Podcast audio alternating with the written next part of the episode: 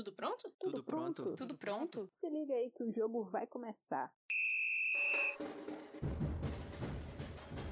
Você está ouvindo o Empório do Futebol Feminino. O podcast mais amado na internet. É o é quê? o quê? Foi gol? Gol! Gol! Aqui você vai ouvir notícias, Análises Fofocas Entrevistas. e curiosidades. do futebol de mulheres. Então aumenta o som e vem com a gente. Salve, salve, galerinha! Aqui é a Luísa e hoje a gente vai falar sobre o resumo da temporada de 2021 da NWS. Hoje quem tá me acompanhando é a Brenda, que é nossa especialista no assunto, e a Nai. Por favor, se apresentem. Oi, gente, sou eu, Brenda. Pela primeira vez aqui, vamos embora. Fala aí, galerinha, aqui mais uma vez, em sequência, né, que eu estive no outro episódio, dessa vez para falar especificamente da temporada da NWSL, do que aconteceu e do que está por vir. Vocês realmente acharam que quando o Empório fosse gravar um episódio sobre a NWSL eu não estaria presente? Logo eu, a maior torcedora do Angel City, a DM do Angel City Brasil. Não, pera, mentira, gente. Eu não sou a DM do Angel City Brasil, eu juro. Estou passando aqui para invadir esse episódio graciosamente, mandar um beijo para todo mundo que tá gravando ele, inclusive. Muito prazer, pra quem não me conhece, eu sou Amanda Morim, faço parte da equipe Empório e vim aqui rapidinho para dizer duas coisas muito importantes para vocês. A primeira coisa que eu quero dizer é um muito obrigada do fundo do meu coração para todo mundo que apoia o nosso financiamento coletivo no Catarse e faz esse sonho se tornar realidade. Recentemente, nós pegamos a verba ali que vocês doaram no Catarse investimos no projeto com equipamento de mais qualidade para alguns membros da nossa equipe e além disso, conseguimos realizar um outro sonho que foi a caneca do Empório. Eu já vou falar sobre essa caneca, muita gente perguntou na nossa DM, pediu algumas informações, mas antes disso, eu quero agradecer pessoalmente cada um dos nossos apoiadores lá no financiamento coletivo. Bárbara, Marcelo, Luana, Juliana, Larissa, Thaisa, Wendy, Rose, Sabrina, Gilmara, Sara, Leda, Júlia e Isabel e todos aqueles que assinam a gente, mas optaram por permanecer com assinatura anônima. Muito, muito obrigada. Eu falo em nome de toda a equipe Empório. O apoio de vocês é essencial para fazer o nosso projeto funcionar. E o próximo recado, agora sim, finalmente, né, é sobre a caneca do Empório. Muita gente perguntou onde consegue comprar a caneca. Bom, cada membro da nossa equipe já tá com a sua aí garantida em casa. E agora a gente também vai disponibilizar a venda da caneca para vocês que apoiam a gente, que acompanham a gente nas redes sociais e aqui no podcast. O valor da caneca é, tá disponível nas nossas redes sociais e se você tem interesse em comprar ou em pelo menos ver como que é a caneca, né? O design tá muito lindo, eu garanto. É só entrar em contato com o Empório na DM, nas redes sociais, arroba Empório do EF, arroba Empório do FF, arroba Empório do FSF, ou então com qualquer membro da equipe Empório que a gente vai te ajudar e a gente vai negociar o valor de frete, inclusive, tá? Então é isso, gente. Entre em contato com a gente, divulgue essa informação. Finalmente tá aí pro mundo. Um beijo no coração e aproveitem o episódio. Tchau. Washington back in the playoffs for the first time since 2016 when they had their hearts broken and a shootout in the final for Chicago. An NWSL record sixth straight playoff appearance, second straight in the final, but they have yet to win the trophy. Our stage is set. NWSL Championship next.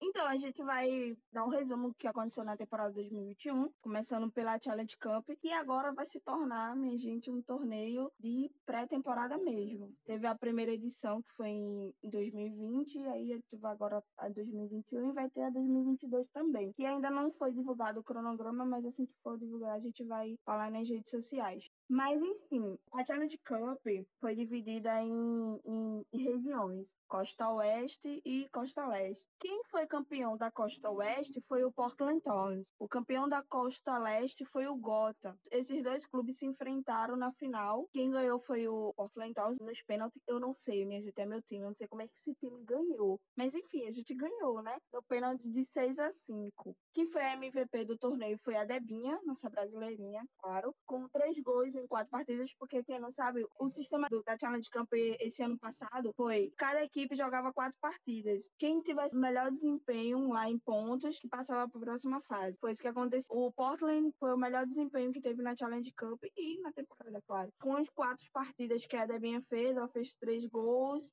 deu uma assistência e foi a MVP do torneio. A final, que foi jogada lá no Providence Park, no, no estádio do Portland Thorns, que foi a MVP da, da, da final foi a Adriana French, que era a goleira do, do Portland Thorns. Atualmente ela joga no Kansas City.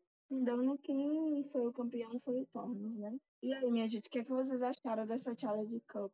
Luísa, que é torcedora do Gotham, né? Não, aí você me ofendeu um pouco. Aí eu me senti um pouco ofendida. Eu torço pro Ray. Pô, é, pra mim foi uma tristeza essa Challenge Cup, né? Porque a gente tava com o recém, recém-contratado assim, fez uma temporada mais ou menos, que foi o Farid Benchi, e aí não deu certo, não deu encaixe. Me parece que teve algum desentendimento entre ele e as jogadoras durante a temporada, e o desempenho do Rain com ele no comando é, é simplesmente desastroso. Assim, é, essa temporada agora que acabou foi a minha temporada de introdução a esse campeonato, porque até então eu não tinha visto nenhum jogo, nem nada, e eu achei bem legal. Como teoricamente eu não tinha time até então, eu estava acompanhando o Tornes e foi maneiro de assistir. Agora, o Portland Tornes foi uma coisa, né? Porque assim, a challenge cup desse time foi perfeita. Muito se surpreendeu com o Torres essa temporada, porque não se esperava que chegasse tão longe. Havia uma inspiração que chegasse próximo, mas não. Quem entrou para favorito assim que começou a challenge cup era o North Carolina, que era o atual campeão da temporada regular. Não da Challenge Cup, que, que tinha sido da 2022 foi o Houston Dash, mas era assim o, o favorito a ganhar o título mas o Portland Thorns surpreendeu, sabe? Esses jogos, assim, de pré-temporada agora que ainda precisaram introduzir como um torneio da Challenge Camp, foi bom que é pra gente sentir como é que vai ser, sabe, a temporada. E digamos que esse torneio em si, para mim, não se viu muito de base, porque quando chegou na temporada foi totalmente diferente. Vocês concordam? Cara, é aquilo. É... A NWSL me parece ainda muito irregular.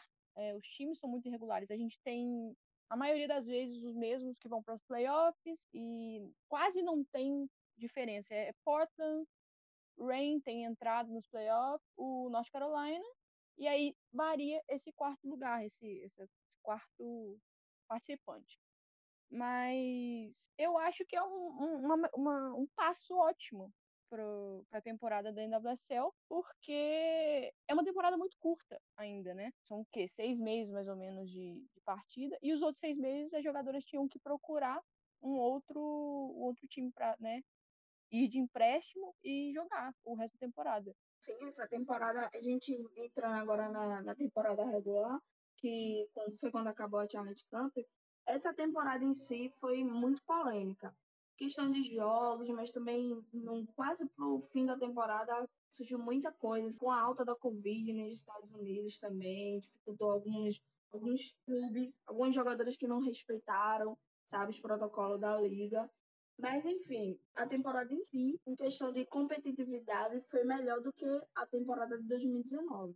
É, essa questão do Covid, ela, no começo do ano passado foi bem, foi bem complexo, né? Eu acho que foi, foi o Pride que acabou saindo da Challenge por causa do escândalo de jogadores que foram contaminadas ou algo assim. Teve uma coisa assim, né? O Orlando Pride foi em 2020, na Challenge Cup. Foi o Washington Spirit. Um dia antes, um dia antes da partida, mesmo. Um dia antes da partida, o jogo foi adiado adiada até então, né? Depois de dois dias, o, a NWSL anunciou que o Washington Spirit tinha sido multado, tal, por conta do protocolo da Covid, e tinha perdido pro WO. Uma semaninha para poder jogar contra o Portland Thorns. O que, é aconteceu? Tinha jogadores que ainda estavam no protocolo de Covid e tudinho, tinha testado positivo, então não dava tempo suficiente. Mas a partida foi mantida até o final, né? Quando foi um dia antes também, a partida foi adiada. E o Washington Spirit perdeu novamente por WO. Essa questão do Covid e dos protocolos em si ficou uma coisa assim, para cada equipe, sabe? Tipo, questão da vacinação. Nem todos os clubes foram abertos a dizer quantos por cento da sua equipe tinha sido vacinada. Por exemplo, o Portland Thorns, que foi o, o campeão da Challenge Cup, vacinou todo o clube, todas as jogadoras foram vacinadas e publicaram nas suas redes, tanto no masculino como no feminino. É, depois que teve a polêmica do Washington Spirit, o Orlando Pride divulgou também que tinha vacinado todas as jogadoras. O restante dos clubes é desconhecido. E dar uma alfinetadinha aqui, né? Que em uma época de com uma doença potencialmente mortal, a pessoa se recusa a se vacinar, vendo tanta gente que morreu esperando por uma vacina, é, é uma vergonha. A Liga devia impor essa obrigação. Mas é justamente essa falta de profissionalismo que muitas vezes vem da, da NWSL, dos, dos dirigentes, né? Tanto que nessa questão dos jogos cancelados, né? Do Washington Spirit aconteceu até uma polêmica que foi anunciado primeiro que o Rain tinha ganhado a partida por 3 a 0 por WO do, do Washington e ficou alguns dias todo mundo se questionando, ué, mas e a partida do Portland? Porque ninguém falou nada. E aí, depois que vieram anunciar, ficou muito estranho o clima, ninguém entendeu muito bem. Mas é isso, é... eu acho que o Rain também divulgou que todas as jogadoras estavam vacinadas, mas é isso, a NWSL ainda está caminhando nessa questão de profissionalismo, né? Exatamente, mas assim, uma correçãozinha, gente. O surto de Covid no Washington Spirit começou em Portland. Foi o segundo jogo que foi contra o Brain. Depois de muito comentário na rede social que a NWSL tomou uma providência e multou o clube em 25k. Mas mesmo assim, não, não deu uma, assim, uma parcela de segurança para as jogadoras que iam jogar contra o clube, contra o Washington Spirit, e ainda mais para os torcedores, né, que estavam reclamando nas redes sociais, porque se exige cartão de vacinação para entrar na partida, mas as jogadoras estão colocando atos em perigo, sabe? Ficou essa polêmica toda. Isso foi uma das polêmicas que aconteceu na temporada 2021, gente. A temporada 2021 foi regada de polêmica. Foi Covid, foi arbitragem, foi no final da temporada foi escândalo de abuso na liga. A gente vai chegar lá nesse assunto. É, falando primeiro da arbitragem, a questão é que a arbitragem não era até então profissional, acho que não é ainda, né? Profissional, e a gente consegue claramente ver isso em campo. É, são decisões absurdas, como o próprio pênalti marcado no Cascadia a favor do meu time contra o Portland é uma coisa assim, eu nunca vi na minha vida, tanto no futebol masculino quanto no feminino, eu não entendi o que aconteceu. É assim, polêmico demais porque tava 1 a 0 pro Portland e essa vitória significaria o alcance já do Portland na primeira colocação e não, não teria mais chances pro Rain chegar. E aí aconteceu isso e ficou, né, aquela questão ninguém fez nada. Mas é, o Orlando também teve muita questão, tipo, as jogadoras cometendo faltas absurdas e não tomando nem amarelo, faltas pesadíssimas de lesionar sério jogadoras e nada se fez. O que aconteceu com a Nadia Nadine, né? Jogou contra o Orlando Pride. Sinto muitos torcedores do Orlando Pride que eu vi esse episódio. Mas assim, jogou contra o Orlando Pride e lesionou, sabe? Tipo, já perto do final da, da temporada. E ela tá em progresso para retorno para poder disputar uma Eurocopa com a seleção dela. Mas foi grave. E, e, a jogadora em questão tomou um amarelo depois de muita reclamação, sabe, das outras jogadoras. Não foi porque ela cometeu a falta, foi por reclamação mesmo, sabe? E porque o lance era para vermelho. Mas, assim, a gente reclamou muito da arbitragem, mas mais tarde a gente descobriu que nem profissional eles são. O estado crítico que os árbitros eram colocados, principalmente assim, ó, houve um jogo em Louisville, em Kentucky, no, no Grace Louisville, que é um time novo, né, recém-chegado na liga em 2021, e era contra o Chicago, e os árbitros foram colocados numa tenda fora do estádio. Foi uma coisa bizarra, que depois chegou na rede social, e aí eles falaram com o sindicato que queriam mais condições de jogo, justamente para melhorar a arbitragem nas partidas, porque é a mesma arbitragem da, da MLS, sabe? Eu não sei até em que ponto a FIFA intervém nisso, mas já era para ter há muito tempo. Se a liga já está aí já 10 anos, mais de 10 anos, entrando para essa décima temporada agora, e aí não ter uma arbitragem profissional. É complicado, né? E às vezes a, uma liga que se coloca como uma das melhores do mundo peca com a questão de arbitragem. Antigamente não tinham algumas exigências relacionadas à questão de infraestrutura de estádio, essas coisas. É uma coisa bem profissional barra amador, né? Não, eu ia falar justamente isso da infraestrutura que o próprio Rain, poxa, um time que foi comprado pelo Lyon, que é um time de muita tradição, muito dinheiro também. E as jogadoras não tinham uma academia própria para elas. Elas tinham que treinar numa academia de uma escola. E não é um dos piores casos da liga, né?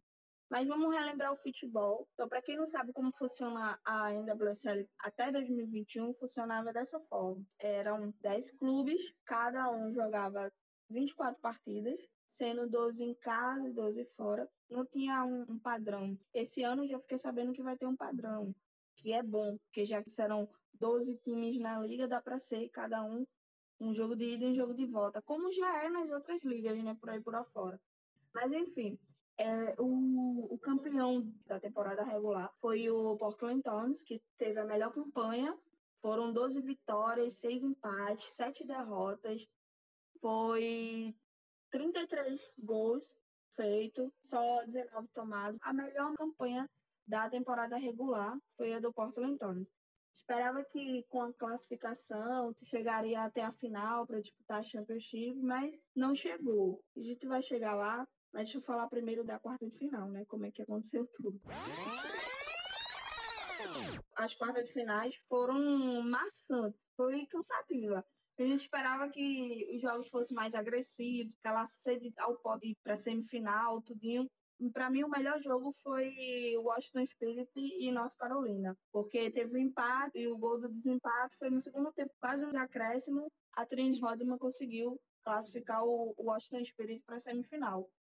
O Chicago e o Gota, o Gota foi como favorito a ganhar a vaga na semifinal.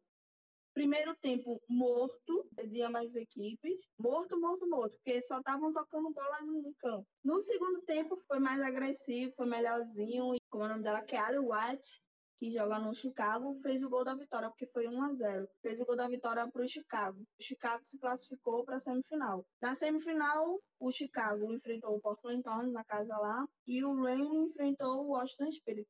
Para mim, o melhor jogo ainda foi o, Rain e o Washington Spirit nessa fase da semifinal. Portland Thorns estava com a vantagem porque estava com a equipe completa. O Chicago foi para o jogo com uma desvantagem sem sua melhor jogadora, a Mallory Field, sem a, a Kelly White. Eu chamo ela de Ohio, mas é, é que o White ela casou, sabe? Para mim vai ser Ohio para sempre. Que a gente fala só do nome de solteira parar de casado, eles que lutem. Pois é. Aí o Chicago foi com baixa três jogadores importantes no clube.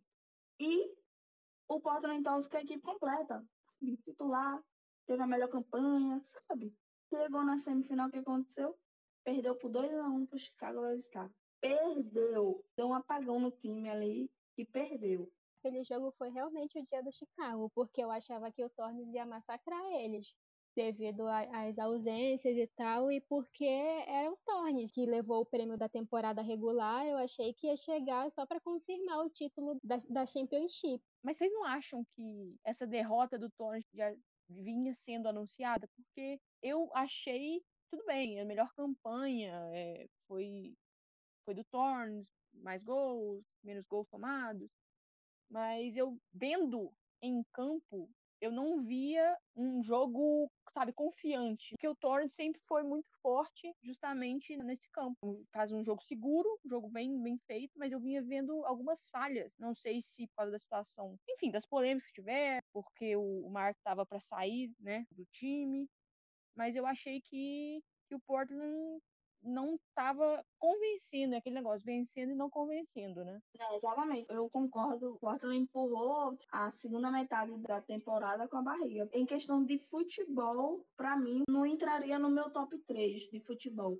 É, da segunda metade, eu acho que a melhor campanha foi do Washington Spirit. Depois que perdeu os dois jogos contra o Portland e o Rain por WO, acabou-se, ninguém segurou mais aquele time. Ele simplesmente ganhou todos os jogos que jogou, todos os jogos. Tanto foi que foi para a final. E o que aconteceu também? Ganhou a final contra o Chicago Red Star, porque já tinha derrotado o Rainy e na casa do Rainy por 2 a 1 e foi erro besta naquele jogo.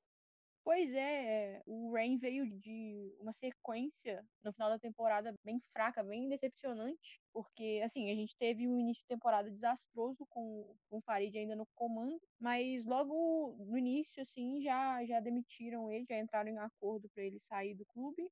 Eu acho que aconteceu alguma coisa, boatos de que ele ofendeu alguma jogadora em questão de peso, como já tinha sido avisado que ele tinha esse costume pela Lindsay Horan. Ela jogou sob o comando dele no, no PSG e ela deu entrevista, não sei o que foi, é, comentando, ela não citou o nome dele, né?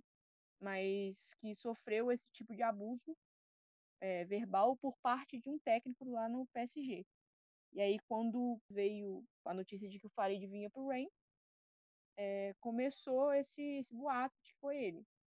Acredito ter sido ele mesmo, porque ele saiu do Rain com os mesmos boatos. E, pô, pra mim é inaceitável essa coisa da NWSL de ficar contratando os caras que já tem tanta polêmica, mas enfim. Aí entrou a Laura, voltou, né? Pela. Acho que é a segunda ou terceira passagem dela pelo Rain. Segunda, aliás, que ela teve uma passagem muito longa, desde o início do Rain até a troca pro Blatchel, que aí ela foi pro Utah, e depois pra base lá da USWNT, da Seleção dos Estados Unidos. Voltou a Laura e o time, assim, surgiu da, das cinzas, como uma fênix, porque ganhou muitos jogos, eu nem lembro qual que é o recorde, mas ganhou muitos jogos, melhorou no, no futebol, porque se via um time apático em campo.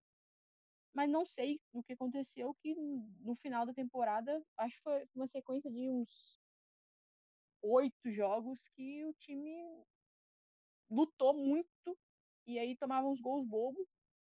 É, e a Laura mudava muito o time, não tinha quase nunca um time certo, tipo, ah, esse vai jogar. Para mim, o erro principal dela foi não ter colocado mais tempo para Angelina, porque a gente vê ela jogar e a gente sabe que ela não joga pouca bola. O que me surpreendeu mesmo foi o, o Washington mesmo, porque é igual você falou, ele saiu daqueles dois jogos com sangue nos olhos e ganhou tudo e ganhou convencendo, ganhou jogando sozinho. Assim, mereceu, né? A gente fica com um pouco de raiva pela situação do Covid que aconteceu lá. Elas mereceram muito a vitória do Championship, porque foi um time forte, defensivamente quase impecável. A Kelly O'Hara jogou como nunca vi jogar na NWSL, jogou muitos jogos pelo Washington. E o ataque, aquilo, né? Forte e coeso, né? É, eu não sei o que de fato as jogadoras fizeram, qual foi o trabalho que fizeram, porque assim, para deixar uns pontos acesos, antes do, dos WOs tem acontecido já uma polêmica que o Washington Spirit ficou sem técnico. Isso foi meados do final de agosto para setembro. Inicialmente ele foi afastado para poder cuidar da saúde e tal, tal, tal. Ponto. Isso foi o anúncio que o clube deu. E todo mundo tava sendo estranho, né? Porque tava uma sequência e tal. Dizia que a jogadora gostava do técnico e tal. Só que em 2020 houve um draft antes da, da Challenge Cup, onde uma jogadora chamada Kaya, ela tinha sido draftada por Washington Spirit. Ela não jogou. Ela não jogou, ela se aposentou mais cedo, justamente por conta do que aconteceu, sabe? O ex-técnico do Washington Spirit foi acusado é, é, que ele tinha falado palavras de baixo calão, sabe, para jogadoras. Era um, um cara extremamente abusivo, racista, homofóbico. Ele fazia uns comentários para os jogadores que hum, eu não sei como todos os jogadores ainda continuaram naquele time. Depois da comoção toda, a NWSL iniciou uma investigação. Depois começou a descobrir outras polêmicas. Mas, enfim, o Washington Spirit aconteceu isso elas ficaram sem técnico por conta dessa situação. Ele foi investigado e foi demitido por justa causa. Mas, assim, não houve justiça porque nada aconteceu com ele. Hoje ele ainda continua trabalhando, usando o slogan do clube para dar mentorias. Mas, enfim, é...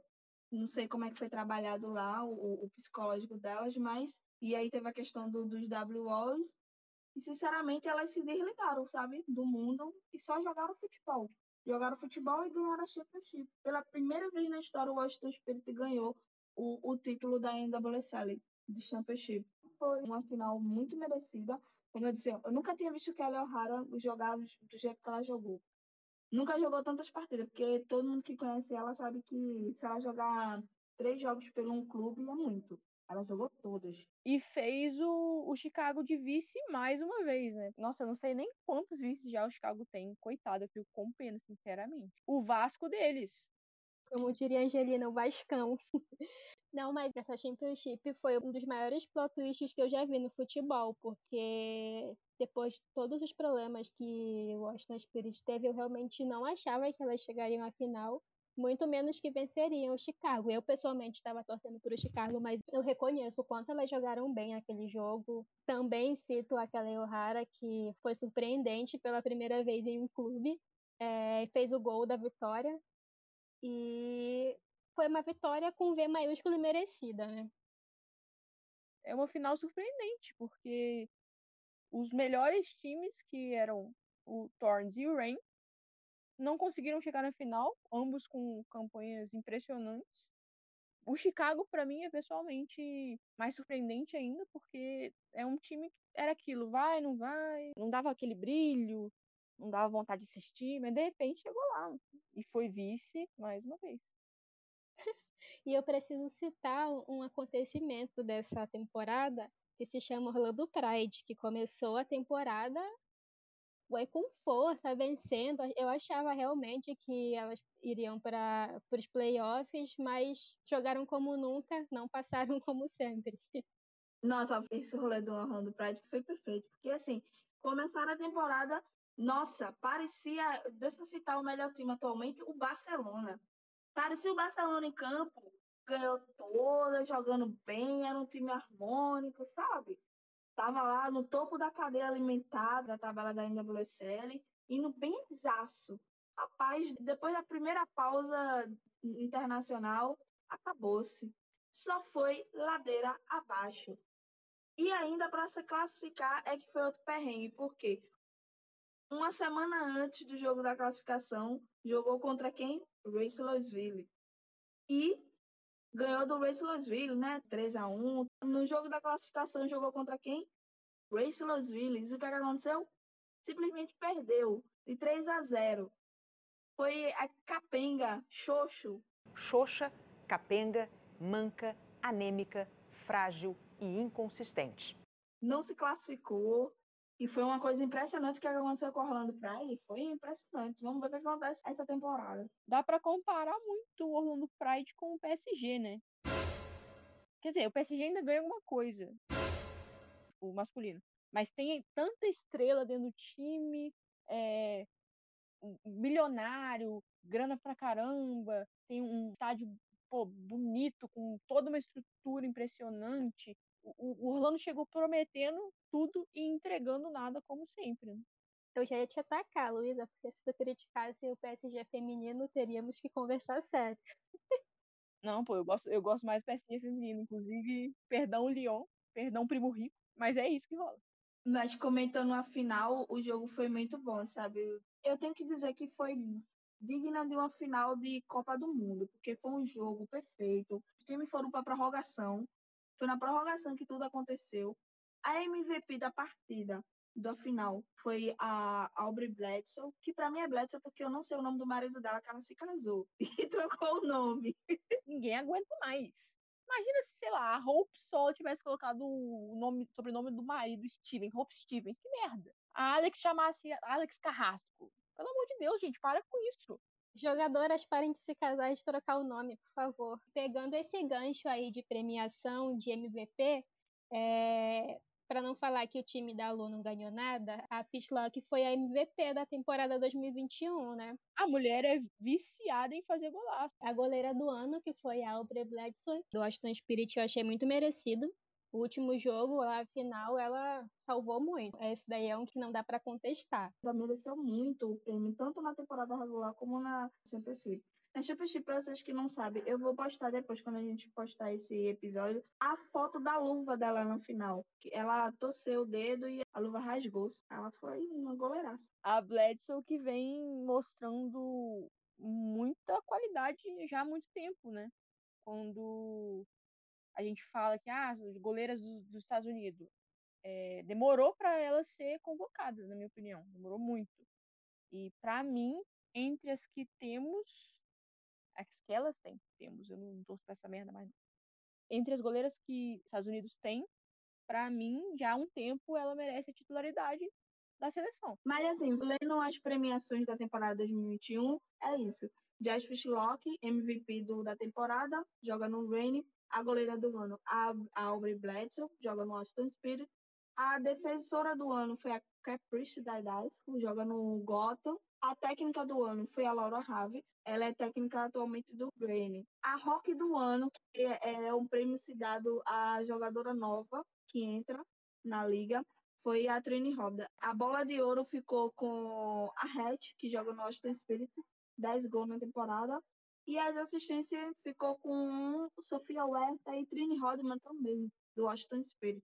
Sofia Huerta joga agora no Rainy.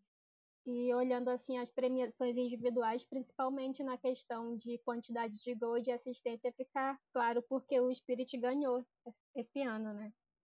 Sim, placou o quê? Uma, duas, três, quatro. Quatro jogadoras na premiação. E no Best X também. Né? Esse primeiro X inicial ficou o trio de ataque, a Magic Pussy, joga no Gotham, a Ashley Head, Washington Spirit, Trini Rodman, Washington Spirit. Meio campo com Jazz Fishlock, Lessomé e Angela Salen. Angela Salen joga no Portland Thorns, mas aposentou. Lateral, Carson Pickett e Caprice Dadasco. Zaga, Sarah Gordon e Alana Cook. E o gol ficou com Kayla Sheridan. Isso foi o inicial do ano, que é a que a gente mais concorda, né? Pois é, mas ainda não faz muito sentido ali a goleira, né? É, a goleira e a Alana Cook também não faz muito sentido, não. Mas a gente não faz porque ela concedeu muitos gols por, por Chicago Red Stars. Então não faz sentido. Para mim seria a Beck Saladru. Finalizando agora o assunto sobre a temporada regular, a gente vai para uma das questões que mais impactaram esse ano no futebol dos Estados Unidos, que foram os escândalos referentes a abusos por parte de comissão técnica. É, a gente teve a saída primeiro do Farid no Rainy, suspeita que tenha sido por conta dos comentários que ele fez para alguns jogadores. Nenhuma jogadora foi a público para dizer nada. A gente suspeita que foi isso e elas deixaram subentendido em algumas entrevistas nos pós-jogos, né? Ele foi o primeiro dos técnicos a sair, né? Exatamente. E assim, as jogadoras não postaram nenhum ah, uma despedida, não falaram absolutamente nada de bom para ele, né? Ele saiu, ninguém falou nada, ninguém fez comentário. E aí, quando a Laura voltou, todas as jogadoras festejaram muito o retorno dela. Então, assim, ficou praticamente confirmado, na minha opinião, que ele saiu por alguma questão polêmica. O próximo técnico a sair da liga por conta de escândalo foi o Rich Buck, que foi o técnico do Washington Spirit. A principal matéria que deu, deu vazão a tudo foi da jornalista Molly, do The Washington Post, e que dizia assim: pelo menos quatro jogadores saíram nos últimos dois anos por causa do que disseram ser abuso verbal e emocional praticado por Rich Buck. Começou tudo daí, sabe? Na verdade, dos escândalos. O Farid eu citei porque foi algo que a gente suspeita e que entra no bolo, mas tudo aconteceu do ponto do Washington Spirit. Daí que a gente descobriu coisas, sabe, desabuso, homofobia, é, racismo. Aí depois dele teve quem? Teve o técnico do North Carolina Courage, que foi o Paul Riley. Essa do Paul Riley que foi amassante, que continua ainda, sabe? Ainda é, sem solução. Dizem que há uma investigação na Liga e no Portland Thorns. Porque duas jogadoras do Portland Thorns ex-jogadoras. Mana Sim e a Cineade Faweli, não sei como pronuncia muito. Elas vieram a público via The Athletic, por uma matéria escrita pela Meg Linehan, contar a sua experiência que aconteceu com elas no Portland Towns e em outros clubes sob o comando do Paul Riley, que era o técnico do Portland Towns na época, 2014, 2015, sabe? E elas falaram que sofreram é, abuso, é, homofobia e que levaram a situação adiante para o GM do clube do Portland Towns, que era o Gavi Wilson, e foi minimizado o assunto, sabe? Foi aconselhado a se esconder a sua sexualidade pelo GM do clube. É, não foi feito nada com o Paul Riley. Elas falaram com a Alex Morgan e ela foi falar com uma pessoa lá no RH do Portland Towns falou com o dono do time também e eles disseram que ia fazer uma investigação.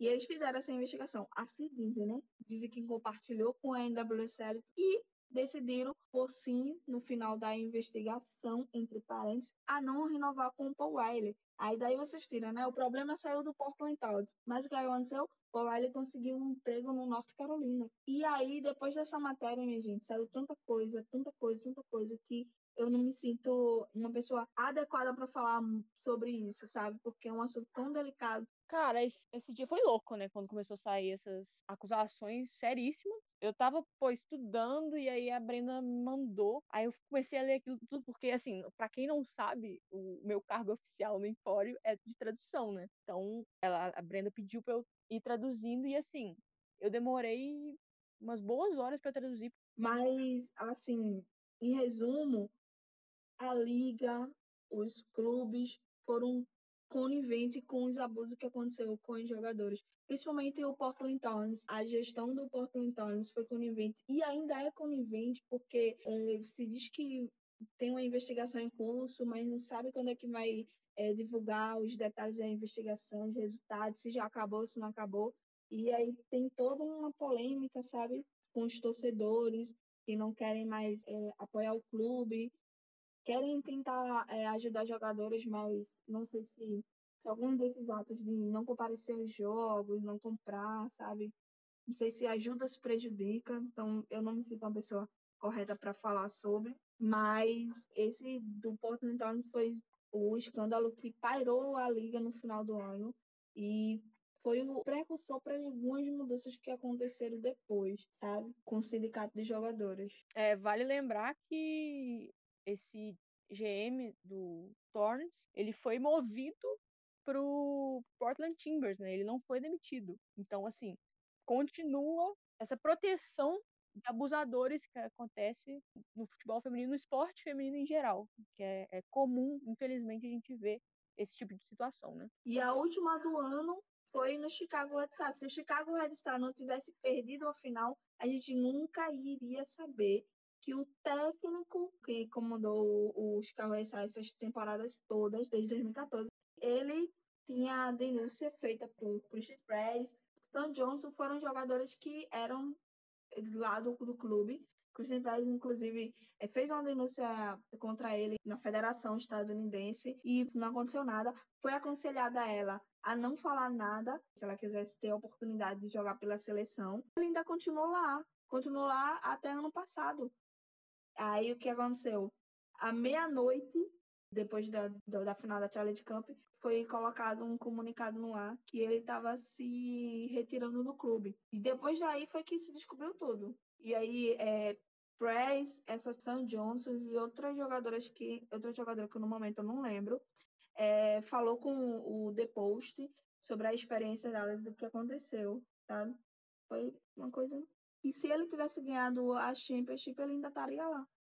Pois é, e assim, vale lembrar que Paul Riley teve sua licença para treinar caçada pela federação. Ele não pode mais treinar nos Estados Unidos, né? Porque assim, foram acusações seríssimas, seríssimas de não só racismo, homofobia, como abuso sexual. Chegou nesse nível. Foi, é, inclusive, a FIFA emitiu um comunicado que também iria fazer uma investigação própria para apurar todas as denúncias de abuso que envolve a liga. Também não foi posto nenhum resultado de investigação, se essa investigação ainda está em curso, se já acabou. A FIFA também não divulgou nada, tal como a NWSL e o Portland Thorns. Outro técnico que saiu na escura foi o Christy Holly, que começou treinando o Race Louisville e simplesmente assim foi demitido no meio da temporada e não foi dito o motivo da demissão. Simplesmente foi demitido por justa causa. O final da temporada de 2021 da NWSL foi marcada por esse acontecimento. Exatamente. E também teve a gerente geral lá do Gotham, que foi demitida assim, de uma hora para outra. Ela vinha fazendo um trabalho impressionante no Gotham, inclusive estava todo mundo elogiando, e de repente ela foi demitida e não se sabe muito bem o que aconteceu. Mas assim, a gente espera que essa temporada que vai começar agora, esses assuntos pendentes tenham um, uma conclusão, essas investigações tenham uma conclusão, que fica mesmo de reflexão é que a gente tem que sempre, sempre, sempre, inquestionavelmente, apoiar os jogadores. É, porque a gente vê que isso acontece no, no mundo inteiro com homens no poder sobre, sobre os clubes femininos e que é que você falou. E se conclua essa investigação infinita o mais rápido possível e que esses homens, esses abusadores sejam punidos. Pois é, galera. Então a gente encerra a temporada 2021 com esse apelo. É, antes da gente finalizar o, o episódio, a gente vai falar um pouco de uma coisa que aconteceu muito boa para as jogadoras. Isso aconteceu agora, é, antes de começar a pré-temporada 2022. Era um, um processo de CBA que estava em curso em 2021 e que estava parado desde outubro. Que é CBA? É um contrato coletivo, é um acordo coletivo de trabalho, onde você tem as melhorias de plano de saúde, um salário justo, moradia, transporte, sabe? É, seguro, essas coisas que um trabalhador normal tem. E era o que as jogadoras estavam pedindo.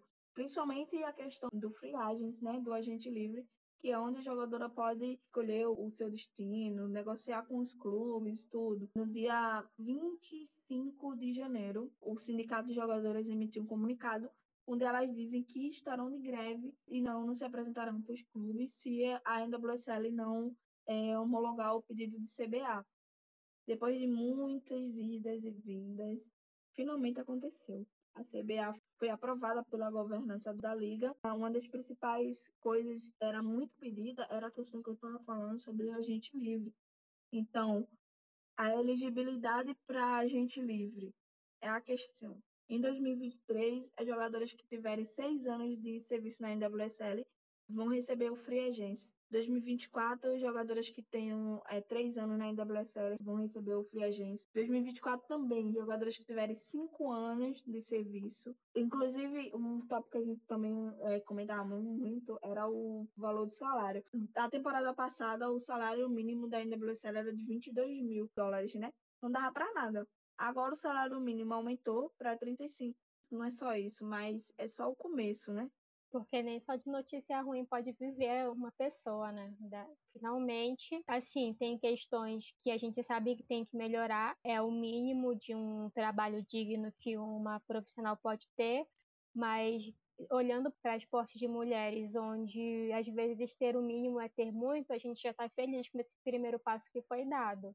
E a gente espera que a partir daí sempre olhem para a modalidade com mais carinho, com mais cuidado e que elas tenham tudo que for necessário para trabalhar, porque elas são jogadoras, elas são profissionais, assim como a liga masculina, vamos, vamos dar como exemplo. Eu não gosto de fazer essas comparações, mas às vezes é inevitável, né? Até porque você dá condições dignas de trabalho é o mínimo, independente do, do retorno, você tem que garantir o bem-estar das jogadoras. Exatamente. Além da questão salarial, que vai ter aumento, a questão de agência livre, que dá um pouco mais de liberdade para as jogadoras, alguns outros benefícios foram definidos, como tempo de férias e outras licenças. A Brenda, que está mais inteirada no assunto, ela pode falar melhor. A licença de seis meses de saúde mental, acho que foi uma das melhores vitórias. Tem a é, licença parental, aquelas jogadoras que tiveram filhos ou aquelas que adotaram. Uma das coisas importantes também sobre as condições de jogo é aqueles clubes que jogam em estádio de beisebol e eles adaptam para jogar o futebol. Isso aí não vai mais acontecer. É uma grande vitória, inclusive, pro Rain, que jogava no Cheney Stadium, em Tacoma, é, e agora vai jogar no mesmo estádio do Seattle Sounders, que é um estádio de futebol próprio, Sim, é, esses últimos acontecimentos agora da CBA e mais algumas mudanças que tiveram na Liga da Inglaterra que eu também acompanho, eu fiquei realmente bem feliz e bem emocionada com essas conquistas delas. E eu confesso que até caiu um cisco nos olhos quando eu li o final da publicação que elas fizeram e que elas citam as jogadoras que vieram antes delas que elas se apoiaram nos ombros delas e esperavam que elas estivessem orgulhosas disso agora que elas conquistaram. espero que seja só o começo, realmente. Mas é isso, galera. A gente agradece quem ouviu o episódio até aqui. Eu me despeço de vocês e peço para vocês mais uma vez seguirem o Empório nas redes sociais, o Empório do Futebol Feminino, arroba Empório do FF no Twitter e no Instagram. O Empório do Esporte Feminino, que é Empório do EF, no Instagram e no Twitter. E o Empório do Futsal Feminino, que é Empório do FSF, no Instagram e no Twitter. Valeu, galera! Galera, foi ótimo gravar esse episódio de estreia, pelo menos a minha estreia aqui no Empório, foi ótimo. Espero que eu não tenha falado muito, porque quando eu desembesto a falar, eu falo mesmo. Eu me empolgo. Ó, até nas despedida eu tô me empolgando. Mas a gente se encontra no próximo episódio, onde a gente vai. A gente vai fazer o tutorial novamente da NWSL. Porque tem novato na área, né? É isso então, a gente fica por aqui. Boa noite, boa tarde, bom dia. Espero que vocês tenham gostado.